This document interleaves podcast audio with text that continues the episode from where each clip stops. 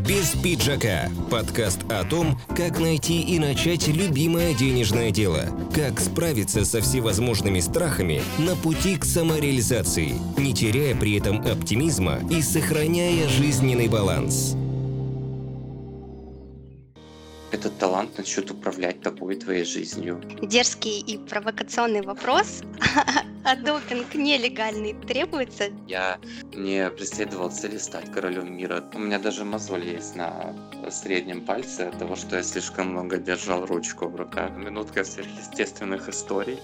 Класс, А, обожаю. Начались просто потрясающие совпадения, где достать денег, как заработать первоначальный капитал. Наука до сих пор не нашла объяснения тому, что это. Начинаются претензии к религии, когда меня называют сатанистом. Мнение такого профессионала, оно для меня очень авторитетно. Шейн Радио звучит очень круто. Я читал э, Ветхий и Новый Завет, Коран, Махабхарату. Между нами есть негативный коннект, это прекрасно, я вас всех люблю и обожаю. Как только поладишь с собой, все остальное пойдет как по маслу. Без пиджака. Подкаст по делу. Авторский проект Татьяны Дымочек. Всем привет, друзья! В эфире подкаст «Без пиджака» и я его ведущая Татьяна Дымочек. Это программа для тех, кто только мечтает о собственном любимом деле, слушает нас сейчас и воодушевляется, а также для тех, кто уже начал делать первые шаги на этом пути и хочет узнать, а как же это получилось у других, и, возможно, взять на вооружение некоторые фишечки. Сегодня у меня в гостях Алекс Райнер Шейн, писатель с громким именем, автор книг «Дорога» и «Два песни первых», ведущий авторского подкаста «Шейн Радио», поэт, исполнитель и до мозга костей творческая личность. Алекс, привет!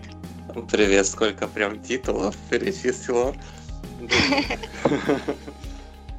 Здорово, но также и есть. Ну да, стараюсь.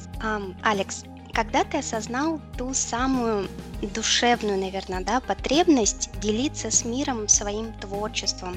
Как начался вообще твой творческий путь и как появился тот самый знаменитый Алекс Райнер Шейн? Сначала в принципе, ощутил потребность, э, даже не потребность, а наличие таланта как такового, потребность что-то делать. Первоначально цели именно делиться с людьми этим у меня не было. И когда я начал делать первые шаги, это, наверное, была, так скажем, проба пера. То есть до первой книги я писал много стихов, пытался сочинять какие-то истории. Это, понятно, все было еще в школьные годы. Но тогда это было что-то новое, интересное. И, наверное, больше прощупывал почву, вообще смогу ли я и получится ли у меня.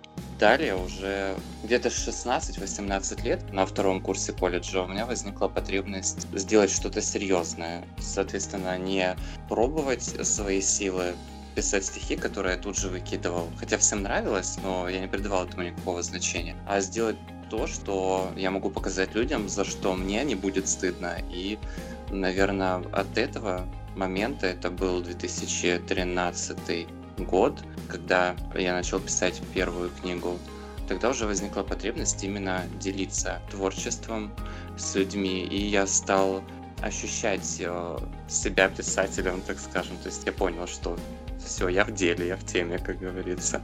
И потом уже, понятно, от первой книги начали возникать идеи относительно второй, третьей, десятой и так далее. И вот первая книга, момент, когда я ее начал, это уже был тот момент, когда, так скажем, Шейн родился и э, был готов явить себя миру.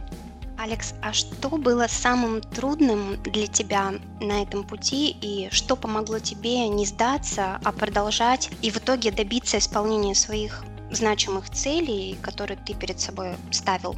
Наверное, трудно начать. Я часто люблю говорить, э, что все возможно, главное начать. И понятно, что до этого, как я говорил, я пытался что-то делать, и я был уверен, что у меня все получается, но в любом случае, когда ты серьезно начинаешь что-то делать, когда уже берешь на себя какую-то ответственность, у меня, видно, паралич перфекциониста, он был всегда, и бороться с ним было трудно, потому что я хотел что-то делать, но с воодушевленностью, с каким-то желанием э, двигаться вперед соседствовал э, перфекционизм, причем очень вредный, который постоянно мне говорил о том, что, грубо говоря, я делаю дерьмо, да, как говорится. И все-таки, наверное, умение здраво, адекватно оценить свои возможности, то, что ты делаешь, и посмотреть на ситуацию под правильным углом, чтобы действительно понять, что ты делаешь, зачем ты это делаешь.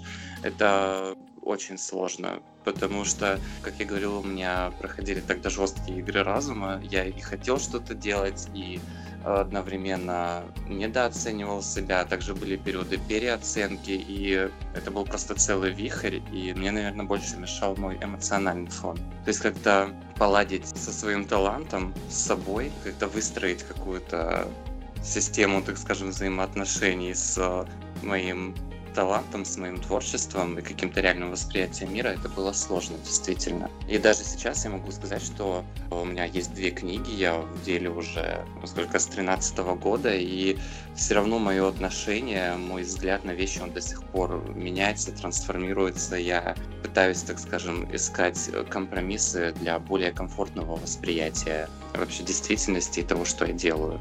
Это самое сложное вероятно, писателю, в принципе, главное управиться с собой, со своим талантом, а потом уже не особо даже будешь обращать внимание на какие-то трудности, связанные с бюрократией, например, защитой авторского права или даже вопросы, где достать денег, как заработать первоначальный капитал и так далее. То есть, казалось бы, тоже серьезные вещи, от которых напрямую зависит то, что ты делаешь. Даже они будут восприниматься, но не так жестко. Какие-то проблемы, именно текущие вопросы, они, как покажется, не будут то не представлять собой какие-то трудности. То есть многие, когда я спрашивали у меня, а как ты делаешь, в каком порядке и так далее, я рассказываю очень просто. Ну, защищу авторское право, найду денег, пятое, десятое, и все смотрели на меня таким удивленным взглядом. И ты так просто об этом говоришь, отвечали мне они. И да, я говорил об этом просто. Для меня, в первую очередь, я всегда был самой большой проблемой. Как только поладишь с собой, все остальное пойдет как по маслу.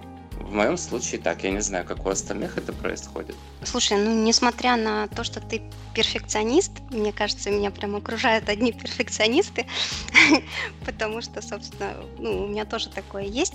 У тебя все же вышло уже две книги. И можешь ли ты сказать, что, возможно, тебе помогла муза? Что для тебя вообще муза? Кто или что? Есть? То скорее не муза, а просто какие-то источники вдохновения. Это музыка, японская культура, безусловно. Особенно я благодарен японцам, так скажем, поскольку на вторую книгу очень сильно повлияло творчество японских мангак, именно авторов манги. Соответственно, даже не сколько смысловой нагрузки я сейчас говорю, которой там очень много, несмотря на то, что это, как кажется, мультфильм, да, но тем не менее есть что почерпнуть. У меня были именно практические проблемы, например, с построением сюжета.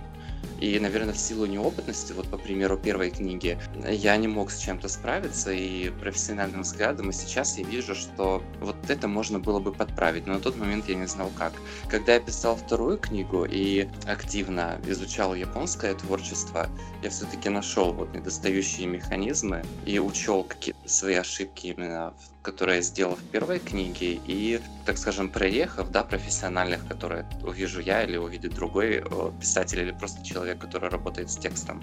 Их нет, либо они минимальны. И помимо того, что это принесло мне практическую пользу, мне помогло также принципе, подкрасить свой сюжет, добавить какой-то динамики, яркости образом. Потому что у меня книга в... это библейский хоррор, фэнтези, можно называть по-разному, но речь идет о неземных сверхъестественных материях, и японское творчество, которое изучала, ну, также касалось этих тем. Мне это очень помогло и практически, и вдохновило меня довольно мощно. Ну и помимо этого, начиная даже с первой книги, музыка также помогает мне писать. Она помогает именно а, отвлечься и всецело погрузиться в текст. Она абсолютно не мешает мне, но тем не менее она вот как-то, не знаю, разгоняет мой мозг. Это такой, видно, легальный какой-то допинг, под которым я начинаю что-то творить и чувствую буквально, как во мне закручивается какой-то эмоциональный вихрь от которого, соответственно, отталкивается уже яркость персонажей, образов наполнения, о котором я сейчас говорил. Ну, раз уж мы заговорили о допинге, да, тогда такой дерзкий и провокационный вопрос. А допинг нелегальный требуется для погружения в творческий процесс? Но он не требуется, но его можно использовать по желанию, как говорится. Я писал в разном состоянии, как правило, это всегда процесс, к которому я подготовлюсь. В квартире должно быть чисто, вокруг должна быть тишина, меня ничто не должно отвлекать. То есть я настрою себе таким образом и сажусь работать. Бывало, что, например, под э, шофе, как говорится, да, у меня случалось какое-то озарение, мне надо было срочно работать, срочно писать, приходили какие-то идеи. Я в страхе, что могу это забыть, на трезвую голову доставал там, бумагу, компьютер и начинал работать. Это тоже помогает. Один раз э, я писал 10 часов без остановки под действием алкоголя. Но я, правда, не повторял еще ни разу, но я могу сказать, что это помогает, но не требуется. Без этого вполне можно работать. То есть включаешь музыку, готовишь условия, которые для тебя удобны, необходимы для твоей работы, и работаешь. Угу. Я поняла тебя. Раз мы уже заговорили вообще о вдохновении, ты сказал, что на тебя оказала влияние японская культура, да? Да, верно. А какие книги ты еще читаешь и какие авторы тебя больше всего вдохновляют вот еще? Вот я бы не сказал, что книги меня вдохновляют. Соответственно, манга это своего рода тоже книга, но я почему-то всегда смотрел на японское творчество как на пособие. Как я говорил, я там находил действительно полезные вещи, которые мне помогли. Что касается книг, ну, я просто люблю читать, и, наверное, мне даже как профессионалу интересно оценивать, э, что пишут другие люди, насколько это зрелищно, динамично. Читал я много книг. У меня каждый год, в принципе, немалое количество. Вот людей иногда себе пишут в социальных сетях или где можно заметить. Я прочитала 10 книг за этот год, я 20. Вот я могу сказать, что я читаю больше. Я не ставлю себе цели прочесть сколько-то книг в какой-то период времени. Но просто занять время, это, конечно, очень интересно, именно сделать это с книгой. Из последнего, что я читал, понравилась книга «Дары Пандоры». Сейчас я читаю книги о Ведьмаке Анджея Спачковски, тоже превосходное произведение. Я не черпаю оттуда какое-то вдохновение, какие-то образы, но получить удовольствие, скоротать время, оценить мастерство автора, его стиль письма и вообще саму идею. Это мне очень нравится, и я просто читаю, но не использую именно, так скажем, печатных авторов, художественную литературу в плане работы. Единственное, что сейчас я периодически изучаю психиатрию набегами, у меня лежит книга медицинская по этим делам. Оттуда, конечно, я черпаю кое-что, уже вношу себе на заметку, что бы я хотел использовать. Невербальные галлюцинозы, анейродные расстройства и так далее. Но, опять же, это не просто вдохновение, а, опять же, практическое пособие. Я не могу сказать, что какой-то контент помимо музыки меня вдохновляет. Я либо просто убиваю этим время, либо пытаюсь найти какую-то практическую пользу, то, что мне поможет, то, что я бы хотел сделать или интерпретировать по-своему, не более того. Алекс, а теперь, если не возражаешь, да, позволь нам со слушателями перенестись в твою святая святых, да, за кулисы твоего творческого процесса. Вот сколько времени прошло до выхода в свет твоей первой книги «Дорога»? И в чем именно заключалась работа над ее созданием. Ну, ведь зачастую есть, да, некий замысел, какая-то идея, но ведь не всегда и сразу мысли так стройным рядом выливаются на бумагу или печатаются на клавиатуре. Кстати, как удобнее писать? Писать как обычно или печатать? Ну, я пишу как обычно сначала, то есть у меня гора черновиков от первой и второй книги, и потом это перепечатываю. И, соответственно, на всех стадиях происходит какая-то редактура текст может меняться. Но писать мне нравится, наверное, больше вручную. У меня даже мозоль есть на среднем пальце от того, что я слишком много держал ручку в руках. По поводу того, сколько времени прошло относительно выхода первой книги, это три с половиной года я ее писал. Но э, идея была вот я сейчас сравню просто первую и вторую книгу в свете этого вопроса. Соответственно, первую книгу я писал без какого-либо плана. Была идея общая, размытая, я знал только начало и конец. А как заполнить середину, ни малейшего понятия. И, соответственно, когда я писал, все рождалось на ходу. И понятно, в таком случае, когда это происходило по наитию, вдохновению, озарению, это затягивало время создания произведения. Бывали моменты, когда я не мог сообразить ничего для первой книги на протяжении двух-трех месяцев. То есть перерывы были очень большими. И я не проявлял какую-то инициативу, я не пытался спешить вперед. Я просто ждал, пока мне стукнет, грубо говоря, по голове, и в такие моменты начинал писать. А со второй книгой был четкий план. Я год собирал информацию, систематизировал ее. И я не ждал, пока мне придет вдохновение или какая-то идея. Э, я целенаправленно отдавал каждый свободный час в день для того, чтобы работать. И делал это по плану. И даже при дефиците идей мне очень хорошо помогал именно первичный этап сбора информации, которым я занимался год. Соответственно, я подготовил большую базу, систематизированную, которая позволяла мне планомерно двигаться вперед. И, наверное, во второй книге, да, было место вдохновению, но оно было дополнением к тому, что я уже себе наметил, представил, записал, спланировал и так далее.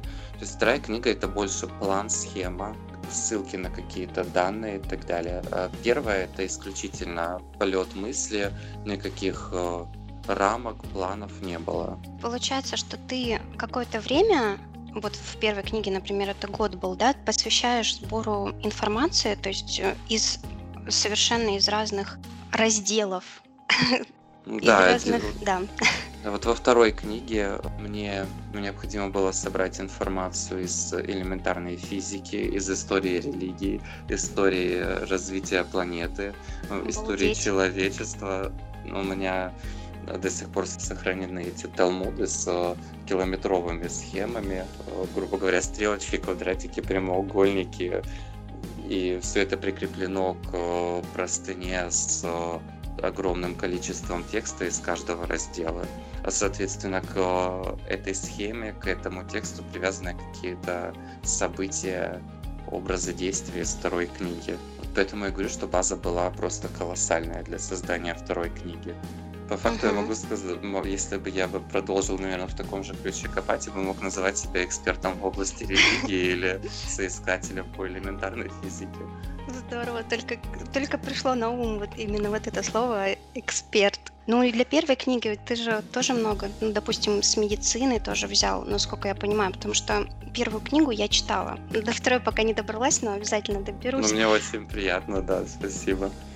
Не буду раскрывать сюжеты, да, ну, естественно. Я ее, правда, давно читала, в принципе, тогда, когда она вышла. Но там такие нюансы были, такие подробности, что вот я просто поражалась, вот, насколько это нужно знать. Потому что каких-то таких подробностей, тот же самый укол такой, да, там вопиющий просто. Это же ну, нужно да. знать такие нюансы. Я использовал действительно информацию из медицины, но во второй книге сначала была информация, потом была книга. Здесь была книга, был сюжет, потом информация появлялась. Соответственно, если я понимал, что я чего-то не знаю или а, какими-то абстрактными художественными описаниями не обойтись, этого, например, будет недостаточно. Я действительно а, что-то искал, читал, изучал, но это были просто крупицы эпизодические по сравнению со второй книгой. В первой книге не было никакой системы. Если у меня по факту возникали какие-то вопросы, и я бы назвал их малозначительными, потому что вот укол, о котором ты говоришь, он был в эпизоде, а во второй книге главы привязаны к конкретным блокам из истории, религии и прочего. И понятно, что информации для первой книги было собрано не так много, и мне не приходилось ее изучать. Я все равно, что посмотрел определение в интернете, как что значит тот или иной аспект, как это проходит и так далее. Записал, поехали дальше. Все, я не зацикливался на этом долго.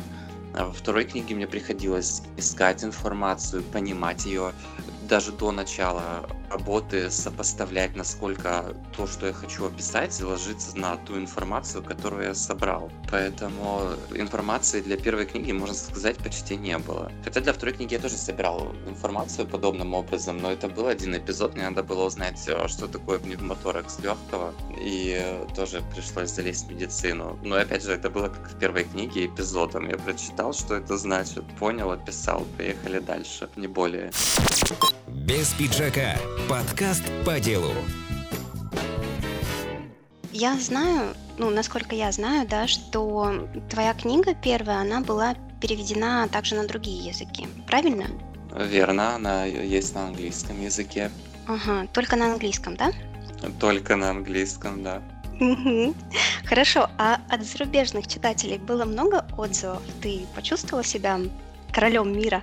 Э, не знаю, как к этому относиться, потому что как э, вот вопрос восприятия своего положения, отношения к себе, король мира, деревни, столицы и так далее. То есть все это меняется, как я говорил, согласно моему отношению к происходящему в целом. Отзывы были безусловно. Заработал я также немало за счет зарубежных читателей. Но я, наверное, не придавал этому особого значения, как я не придаю сейчас. Я ценю, безусловно, поддержку, которую оказывают мне читатели. Для меня даже негативные отзывы, которые появились со второй книгой, это тоже приятно, как я говорил в своем подкасте, что если бы я не вызывал у вас никаких эмоций, даже отрицательных, это было бы неуважение. Поэтому даже если между нами есть негативный коннект, это прекрасно, я вас всех люблю и обожаю. Да, и были отзывы, были продажи также на зарубежный сегмент. Ну, я всем благодарен, но я не почувствовал себя как-то по-другому. Я не могу сказать, что в моем отношении к себе лично, даже если исключить именно вот, творческие процессы, отношение к своему положению и вообще иерархии вот в этом обществе, в моем деле, оно нисколько не поменялось, потому что оно изначально не было как-то выработано. Я не преследовал цели стать королем мира. Мне было главное сделать, показать это людям, приложить максимум усилий, чтобы можно больше людей это увидели. Наверное, все. Какие-то продажи, положительные отзывы. Я скорее воспринимаю это как дополнение. Для меня важен сам процесс и результат. Я, как говорил, безусловно, всем благодарен за поддержку.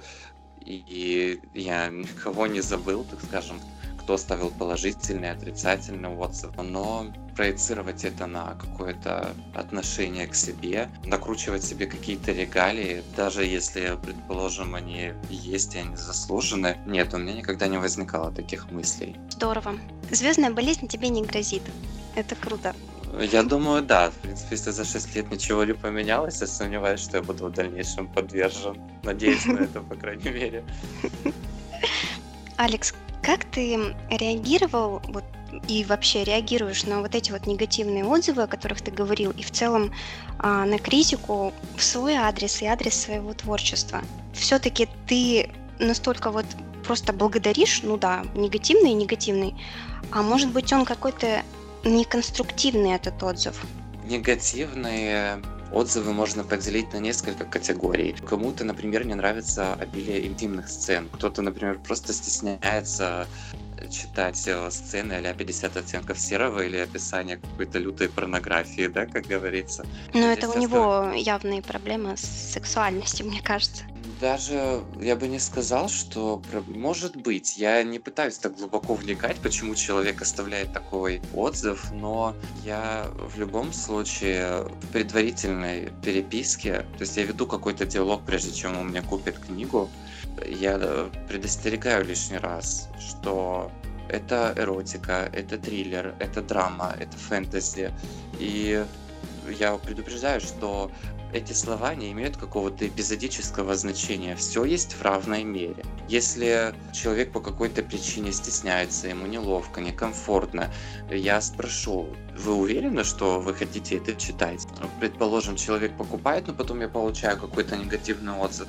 Я просто благодарю за обратную связь, и все на этом какой-то диалог заканчивается, потому что я понимаю, что все люди разные, и э, у меня нет и не было никогда потребности глубоко вникать в чужие проблемы, в там, сексуальность человека, в его личные проблемы, почему ему может быть э, некомфортно. Я предупредил, ты купил я считаю, что описание товара на витрине достаточно информативное, и я со своей стороны прилагаю максимум усилий, чтобы предотвратить какие-то негативные вспышки в мой адрес или неконструктивные выпады. Но это одна категория, так скажем, здесь люди, даже если оставляют негативные отзывы, они не экспрессивные, они даже могут похвалить, но все равно поставят жирный минус, потому что Алекс, у тебя там много сисек или еще что-то.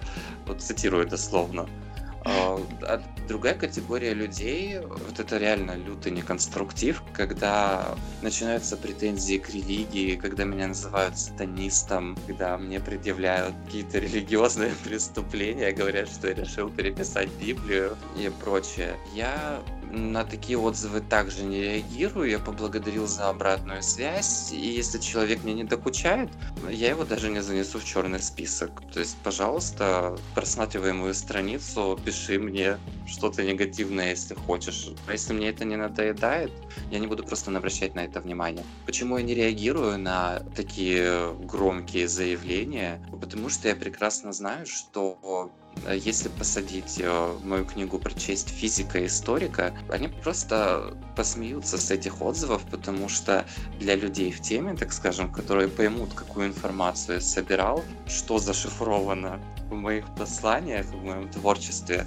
они поразятся, насколько все просто и на самом деле на расстоянии вытянутой руки по факту, да, я что-то придумал, я написал эту книгу, но основа это то, что было доказано уже давно и тысячи раз. И у меня нет потребности это перекроить, и это видно по тексту и люди, как я говорил, которые а, способны это увидеть, они также это поймут, и профессионалам эти отзывы, эти выпады также покажутся неконструктивными. И я ни в коем случае не пытался переписывать Библию, Коран и так далее. Я читал а, Ветхий, Новый Завет, Коран, Махабхарату, и также параллельно изучал а, священные для кого-то книги.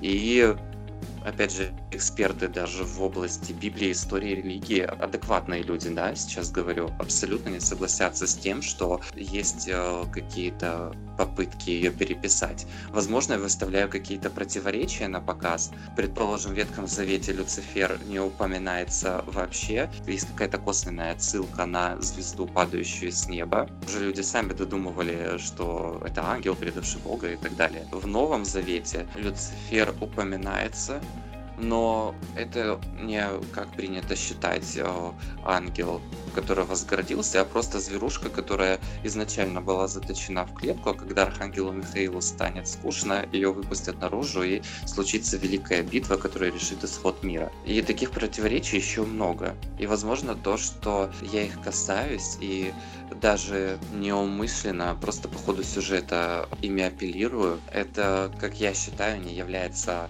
поводом или причиной для какого-то адекватного хейта в мою сторону. Вот и все. Люди оставляют такие отзывы, называют меня, как говорил, сатанистом и прочим, это вопрос просто к незнанию, к невежеству человека.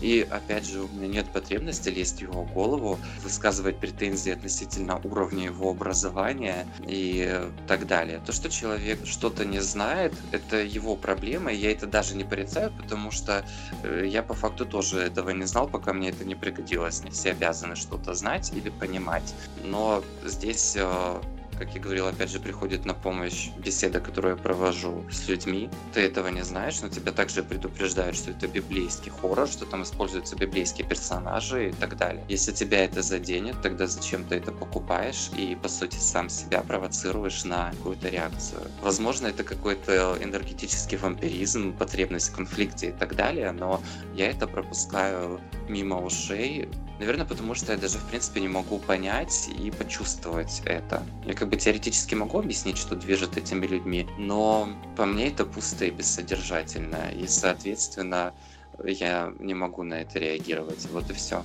Ну, слушай, у тебя очень классный подход. Класс. Мне нравится твоя реакция. Спасибо. Здорово. На самом деле так и нужно реагировать, вот мне кажется, по большому счету, на всех вот этих хейтеров, потому что ну, не конструктив, он и есть не конструктив. И опять-таки проблема самого человека, если он что-то выливает на другого человека. Это у Вот него именно, проблема. да. А ты вот говорил, что тебе помогла сама Вселенная. Это цитата. Да, да, я знаю. да. да, да. Да, я слушала твое радио, твой подкаст. А вот, в написании второй книги. А что ты имел в виду? Можешь Сейчас- расшифровать? Сейчас у нас начнется минутка сверхъестественных историй. Класс, а, обожаю. Да. Получается, почему я говорю, что помогла сама Вселенная. Идея второй книги, она возникла сразу. И э, во второй книге э, описываются, опять же, не буду бросать спойлеры, их тоже не люблю, но во второй книге используется, безусловно, наш мир, в котором мы живем, но принципы э, его действия, его создания, они абсолютно другие. И используется просто то, наверное, о чем мы даже не могли бы подумать. Это какой-то новаторский, и действительно сверхъестественный подход. В общем, когда возникла идея, я почему-то решил найти научное подтверждение тому, о чем я говорю. То есть даже сбор информации, о котором я говорил сейчас, о котором я до этого говорил, он не был спланирован. Я, опять же, ощутил потребность найти информацию. Позже, конечно, мне это помогло, но, так скажем, сама искра, она пришла наитием, озарением. Я записал то, что мне пришло на ум относительно второй книги, и начал по эпизодам, буквально по предложениям, искать подтверждение тому, что пришло мне на ум. И начались просто потрясающие совпадения. Получается, в книге ну, это, я думаю, будет не фатальный спойлер, заложен э, гностический посыл к вопросам существования нашего мира. Гностики, ну такая краткая историческая справка, это религиозное течение, то есть люди, которые когда-то следовали этой религии,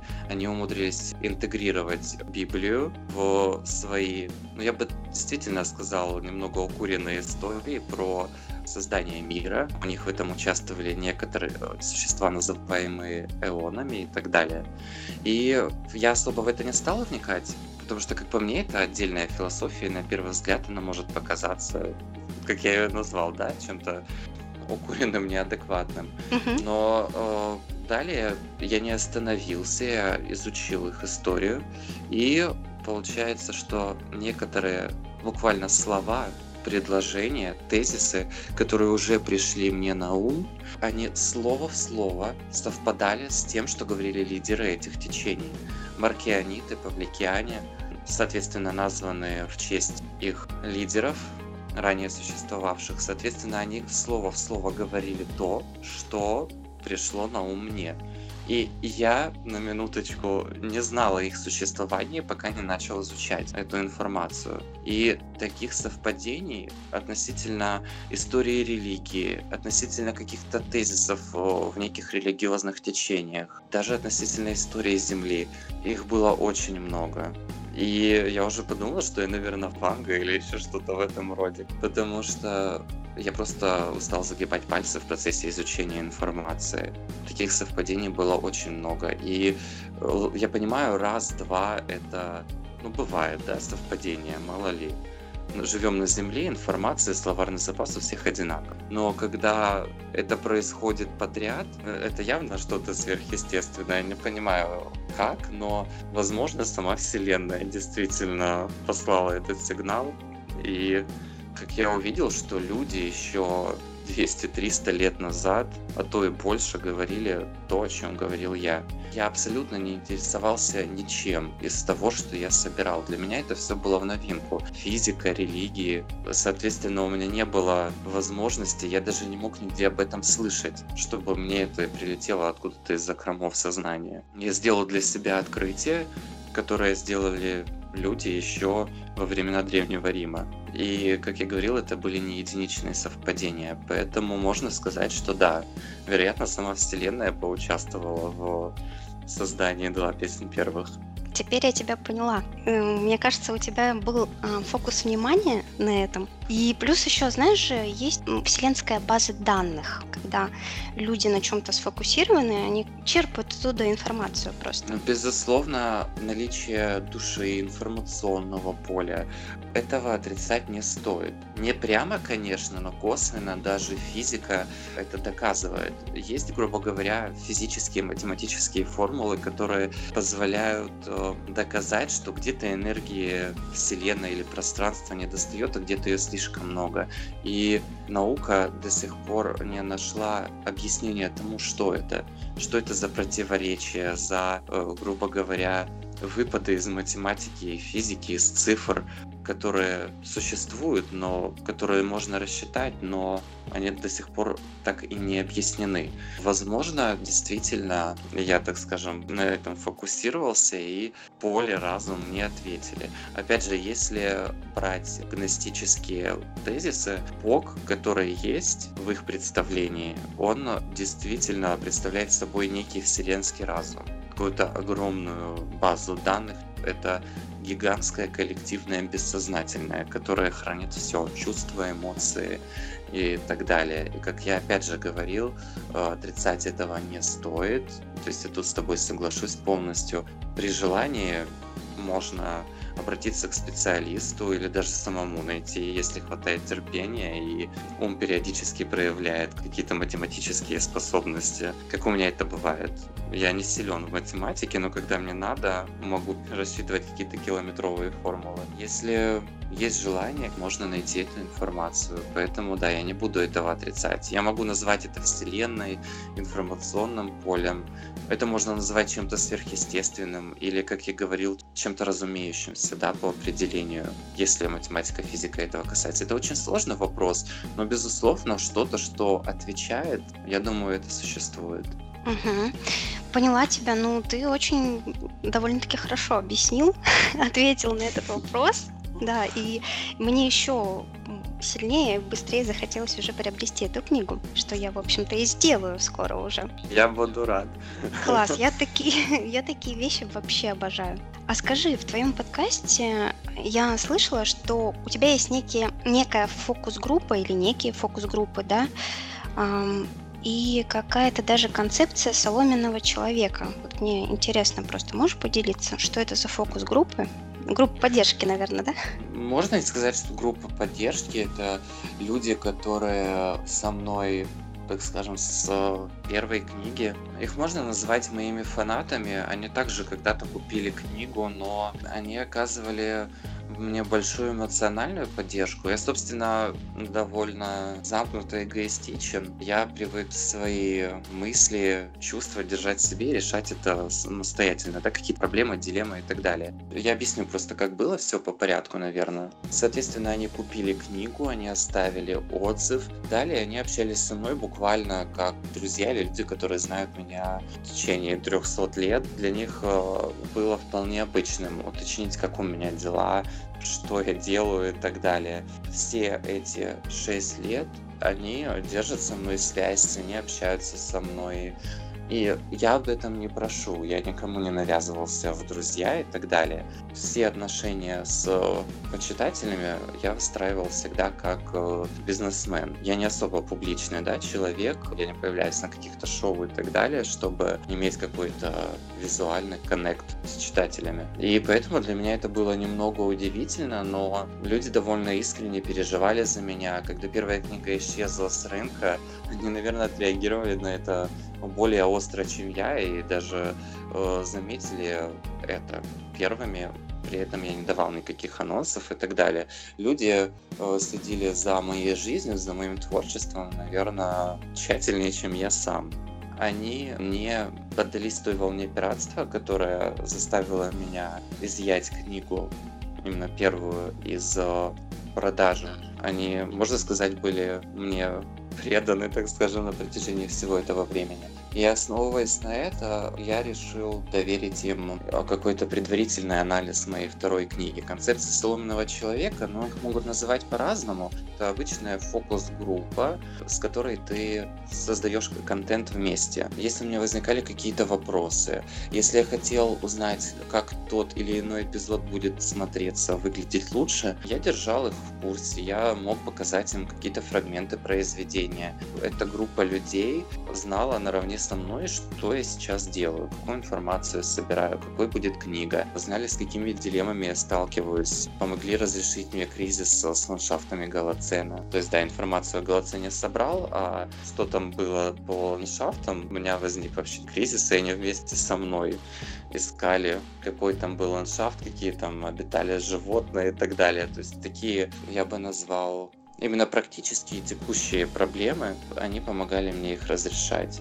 Помимо этого, они также помогали мне нащупать более значительную, тяжелую смысловую нагрузку в некоторых аспектах, где я хотел этого достичь, но тоже по каким-то причинам этого не мог или просто не понимал, как этого сделать. Соответственно, это люди, которые вместе со мной создавали мою книгу. Я бы не назвал их соавторами, но, а как ты говорила, да, это действительно группа поддержки. Эту концепцию каждый называет как хочет. Оловянный солдатик, соломенный человек, и так далее. Эти люди уже знают, о чем будет третья книга, соответственно, это мои верные соратники на моем творческом пути. Классно. Слушай, поддержка колоссальная, и вот сейчас я только что узнала, что будет третья книга. Ого, это круто! У тебя, считай, только вторая вышла в этом году, правильно? В начале этого года? Верно, да, начало 2019 года. И ты уже начал, соответственно, собирать информацию для третьей книги? Вот сейчас, наверное, эксклюзивно для тебя, для твоего подкаста, я скажу, что уже готова первая глава, вступление и пролог для третьей книги. О, благодарю. Да, то есть работа закипела гораздо быстрее, чем я думал. Но о чем она будет и так далее, это уже секрет. Здесь уже гриф секретности мы накладываем. Да, правильно, правильно. А мне кажется, еще, ну, может быть, ты тоже так думаешь, может быть, это опыт. Соответственно, чем больше пишешь, тем быстрее и лучше получается остальной контент, остальные книги. Ну, так, наверное, совсем, мне кажется, что ты делаешь. Это применимо не только к творчеству, это применимо к жизни, к любой работе. Чем больше ты что-то делаешь, тем более э, опыта, профессионально, да. да, ты это делаешь. Опыт, э, соответственно, э, настраивает какой-то автоматизм, на котором ты уже работаешь в дальнейшем. Но у меня это очень странно получается, потому что чем бы я ни занимался, я сейчас просто начну приводить, опять же, примеры, как это было, и ты поймешь, о чем я. Соответственно, я написал первую книгу. На тот момент, безусловно, это мое первое творение, и я считал себя просто профи-мастером пера. И э, воодушевленно начал собирать информацию, готовиться для второй книги. Когда я начал писать вторую книгу, я извиняюсь за выражение, просто охренел, потому что я увидел, что мой слоган прокачался до такой степени. Я действительно эволюционировал как автор. Я тоже об этом неоднократно говорил. Писал об этом в социальных сетях, общался с моими соломенными людьми. Они со мной согласны. Также эксперты, с которыми я работаю, э, корректор, например, тоже очень профессиональная женщина, э, один из главных моих критиков также отметила, что действительно все стало выглядеть лучше, профессиональнее, весомее. Но при этом я этот промежуток, год-два, до того, как я начал работать над второй книгой, именно между первым и вторым произведением, я ничего не делал, я не писал. Я ни на грамм не пытался прокачать свою компетенцию. Я не то, что не писал, я даже не слушал, я думал о том, как можно сделать лучше. Может быть, э, вдохновение было настолько колоссальным, что я действительно прыгнул вперед. Но я пока не знаю, как это получилось, но тем не менее, очевидный эволюционный скачок без видимых э, на то посылов, событий, он имел место. То же самое с вокалом. Меня э, вообще дико ненавидели в вокальной школе ученики, потому что я приходил, и у меня каждый раз получалось все лучше. преподаватели спрашивали, делал ли я что-то дома, я говорю нет. Но меня, понятно, усиленно агитировали заниматься. Это очень важно в этом деле. А вот ученики, с которыми я также параллельно занимался, корпели дома у инструментов, занимались распевками и так далее. И продвигались медленнее. Я же ничего не делая, приходил и подтягивал тоже какие-то моменты, к которым были претензии, например, на предыдущем занятии. Меня это тоже всегда поражало. Это нелогично, как мне кажется. Ты ничего не делаешь, что у тебя получается все лучше. Я пока не пытался задумываться над причинами, но если бы, наверное, я между книгами что-то писал, просто чем-то занимался для того, чтобы закрепить, улучшить что-то, я бы согласился, что да, мой опыт э, позволяет мне работать лучше. Но мой опыт копится эпизодически, потому что между, например, первым и вторым произведением были перерывы, но тем не менее я стал писать лучше. Я не знаю, как это получается. Здорово. Ну, это, мне кажется, это вполне логично. Это, это про пение, допустим, да? То, что ты тоже говорил, это же талант, сильные стороны, и это получается как бы само собой. Так обычно и бывает. Возможно, есть э, какие-то резервы, возможно, есть какой-то эволюционный потенциал, так назовем, который будет двигаться дальше, если будут соответствующие обстоятельства тебя окружать, если произойдет какой-то правильный толчок. Возможно, мои источники вдохновения, то, чем я занимаюсь, и является таковым толчком. Но, честно, пока ты не спросил, я об этом не задумывался. Вот только сейчас в твоем подкасте я пытаюсь совершать для себя открытие. Вот спасибо, будет мне пища к размышлению. Здорово. А потом еще переслушаешь и еще раз. Безусловно. Озарение возникнут, возможно. Ну, у нас с тобой продуктивные беседы, извиняюсь, что прерываю. Вот тоже могу сказать читателям, твоим клиентам, что Таня не только потрясающий в общении человек, но даже, казалось бы, не какая-то философская беседа порождает э, на какие-то размышления, самокопания, полезные, как бы я сказал. Вот недавно, помнишь отзыв на мой подкаст? Четвертый, как все начиналось. Да. да, да, да, помню. Я потом на полдня как пригрузился про восприятие действительности, про то, как кто видит этот мир. Серьезно, не возникало таких мыслей до общения с тобой. Надо же, здорово. Благодарю тебя. Благодарю, это для меня очень ценно. Без пиджака. Подкаст по делу. Авторский проект Татьяны Дымочек. Алекс, а скажи, я правильно услышала, что твой самый главный критик это литературный агент? Это не литературный агент, это корректор, человек, который всю свою жизнь работал с языком. Но просто, как я говорил в своем подкасте, корректоры тоже бывают разными кто-то отучился на корректора или так как таковой специальности нет, есть э, специальности, которые граничат с этим, и, соответственно, можно выбрать более удобную и править запятые или орфографию и так далее, и просто прокачивать какие-то свои стороны, получать дополнительное образование и по факту просто этим заниматься в первую очередь, работать по специальности. И тогда можно считать себя корректором.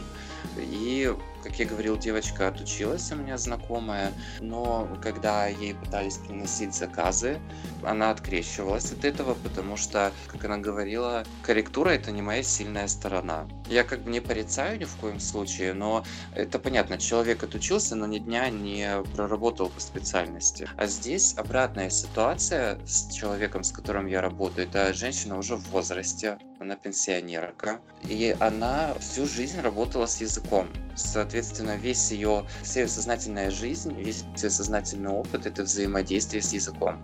Она не только превосходно говорит на русском языке. Я считаю, что, как говорят также люди следующие в этом, что еще надо переводить с русского на русский, потому что uh-huh. язы, над языком разбиваются просто не по-божески. Она правильно говорит, она превосходно может что-то написать, если ей нужно.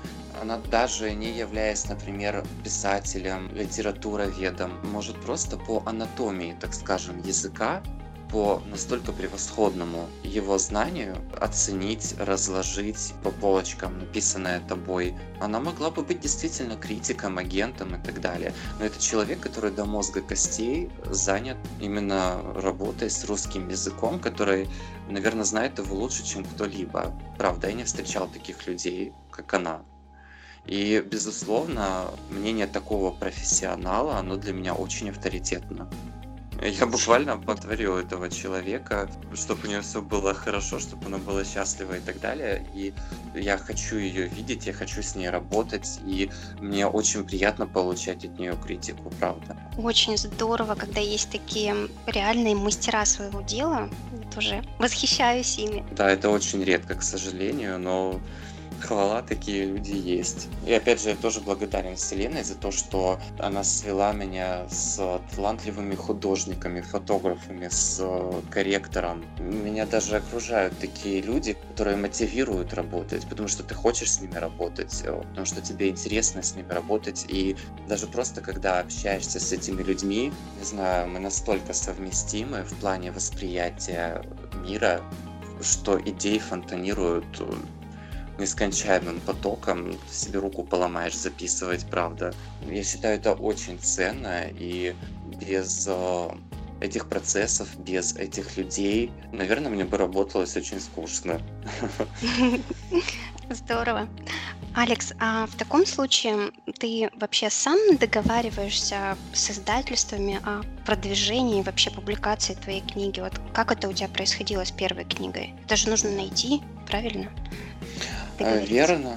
Но с первой книгой я, безусловно, делал все сам. И понятно, что в первый раз, когда ты это делаешь, это может пугать, казаться чем-то сложным, масштабным и даже непонятным. Но в этом не было ничего сложного. На самом деле, при желании можно найти все, что угодно. И даже если не сделать, но попытаться что-то сделать как говорят, если сильно захотеть, можно в космос полететь, э, можно попытаться улететь. То есть э, дошло до того, что я был мотивирован настолько двигаться вперед, настолько достичь какого-то результата, показать свою книгу людям, что я даже по бухгалтерскому законодательству по их расчетам, именно вот специалистов этой области, рассчитал себе, что мне сколько будет стоить, что я могу или не могу делать как физическое лицо в плане реализации своей продукции.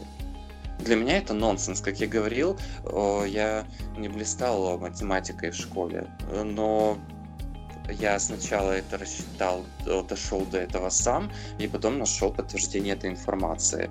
Опять же, в формулах, в цифрах, в законодательстве, в каких-то актах, которыми пользуются эти специалисты. Тут тоже могу дать всем очень ценный совет, что если вы сильно мотивированы и вы пытаетесь что-то делать, даже если начнете с какого-то примитива, с чего-то незначимого. Даже вот как я это делал, даже с тупого запроса, как издать свою книгу в Google. Вот с этого и начиналось, правда. Но, тем не менее, все началось с поискового запроса, а теперь у меня есть такая колоссальная поддержка, и буквально в течение месяца мою книгу оценили уже почти 4000 человек. Уже круто. Вообще. Да, это мотивация, желание, и все получится. Классный совет. Алекс, а что бы ты мог порекомендовать тем талантливым людям, да, которые мечтают стать именно писателями, возможно, нас слушают, но пока только и делают, что пишут в стол.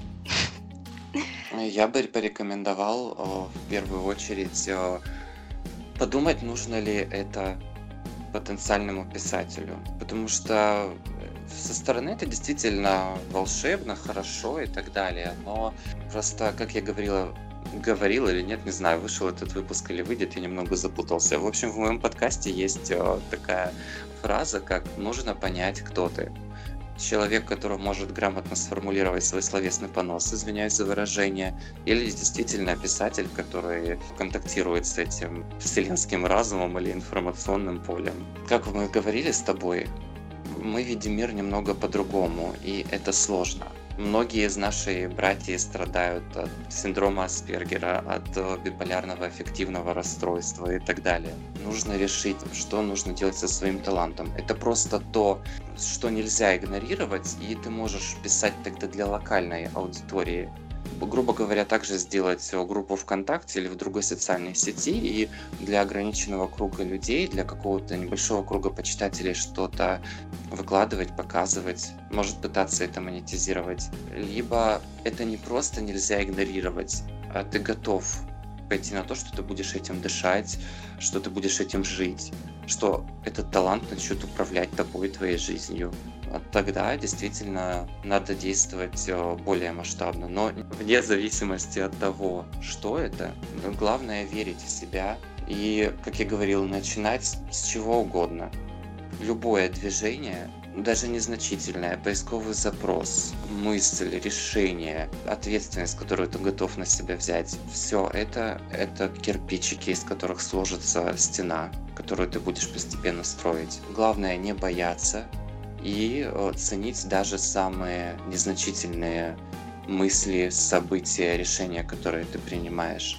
И как только ты выработаешь этот подход, когда ты будешь верить в себя, и все, что будет связано с твоей мотивацией, станет для тебя ценно, как я говорил, дальше Вселенная начнет помогать тебе. Все начнет складываться и восприниматься без э, трагизма или страха, который многие видят перед э, какими-то масштабными целями. Вера в себя, мотивация еще бы я посоветовал, наверное, быть благодарным за все. Благодарить Вселенную, высший разум Бога, кому что удобно, за свой талант, за то, что у тебя есть возможность им делиться. Даже за самые незначительные подвижки, которые будут происходить в твоей жизни. Когда ты будешь мотивирован, благодарен, уверен в том, что ты делаешь, твое восприятие изменится. Классно. Даже у меня в конце есть всегда гостей прошу дать э, мотивационные практические советы, но ты уже дал сполна и того, и другого, это очень круто. А я еще вспомнила, когда ты говорил, вот есть такая фраза, можешь не делать, не делай, и не можешь не делать, тогда точно делай. Возможно, я честно не помню. Но она тоже довольно конструктивно. Спасибо, что напомнила. Я думаю, слушателям это будет очень полезно. Да, я тоже так думаю. Алекс, хотела тебя еще уточнить, вот как появилась идея создать uh, Shane Radio, да? Uh, какова вообще цель подкаста? Это очень длинная история, постараюсь максимально коротко.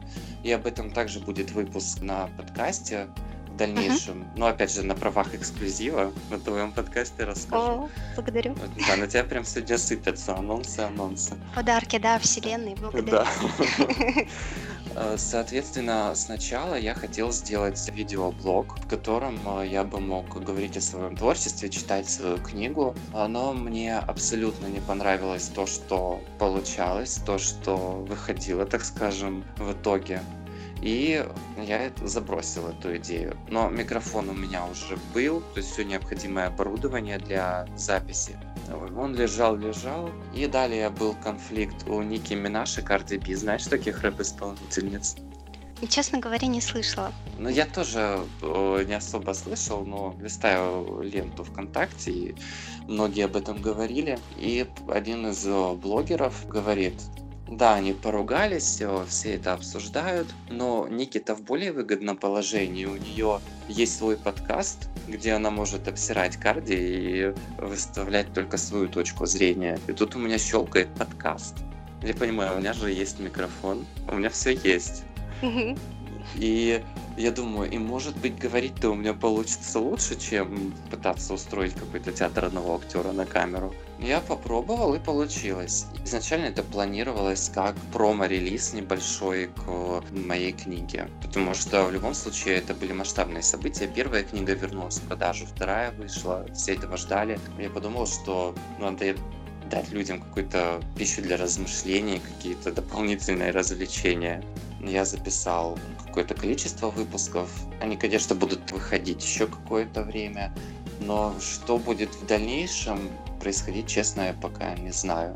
Потому что у меня вырабатывается какая-то точка зрения относительно концепции подкаста. Я понимаю, что ну, долго его не хватит, просто говоря о моем творчестве. Я пытаюсь думать, можно ли как-то еще говорить о моем творчестве, или можно как-то немного поменять формат, но сохранить амбре Шейн радио, которое уже как бы многим запомнилось. Угу, да, действительно. Да, поэтому это все пока в разработке, в раздумьях. Но мне это нравится. Говорить у меня получается лучше, чем что-то делать на камеру. Посмотрим, что будет в дальнейшем. Здорово. Я продолжаю его слушать, поэтому поменяешь ты концепцию или нет, э, все равно буду слушать. Это уже такая... Я бы сказала, что это, наверное, некий бренд. Ну, по крайней мере, Shane Radio звучит очень круто и как-то очень запоминается. Спасибо большое. Я учитываю обязательно все мнения, отзывы они сыграют не последнюю роль в том, как будет развиваться подкаст. Угу. А, слушай, Алекс, ну с тобой можно говорить э, вообще, мне кажется, бесконечно, потому что мне очень интересно, да. Ну, на самом деле, сегодня такой длинный, но классный разговор. Я думаю, нашим слушателям тоже понравится. И так как ты уже советы дал, тогда напоследок такой вот вопрос. Как тебе удается сохранять жизненный баланс. Совмещать, может быть, казалось бы, несовместимые э, вещи, жить, творить, э, тут и книги, и подкаст, и ты еще поешь, и одновременно еще работать на обычной работе. Ну, как, как удается? Честно, это такой прям серьезный вопрос, но как я говорил, я выработал себе то, о чем я говорил. Как я говорил, говорил, 10 раз говорил. Так будет правильно разговаривать, то меня поругает мой корректор, если послушает. Соответственно, я выработал себе то, что я могу советовать остальным. Благодарность, веру и мотивацию. Мое восприятие мира, оно изменилось. Я вижу все достаточно легко и просто. Для меня за исключением творчества, казалось бы, такие вещи, которые кажутся неразрешимыми, какие-то бытовые парадоксы относительно времени, мнения окружающих, порядка действий, они э, потеряли всякое значение. У меня просто сместился фокус на другие вещи абсолютно. Понимаешь, просто если человек живет обычной жизнью, и для него подкаст, э, вокал, что-то другое кажется чем-то из ряда вон, чем-то необычным, таким сложным, емким, страшным.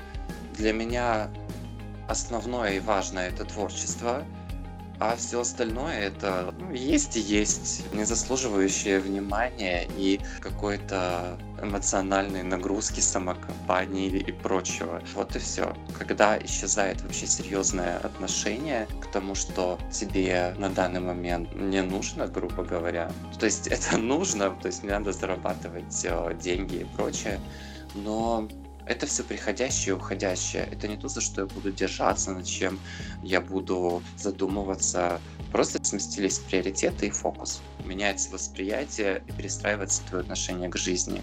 И то, что для остальных, э, вот как мы тоже упоминали, да, что я так просто об этом говорю, а люди на меня смотрят с глазами 5 рублей.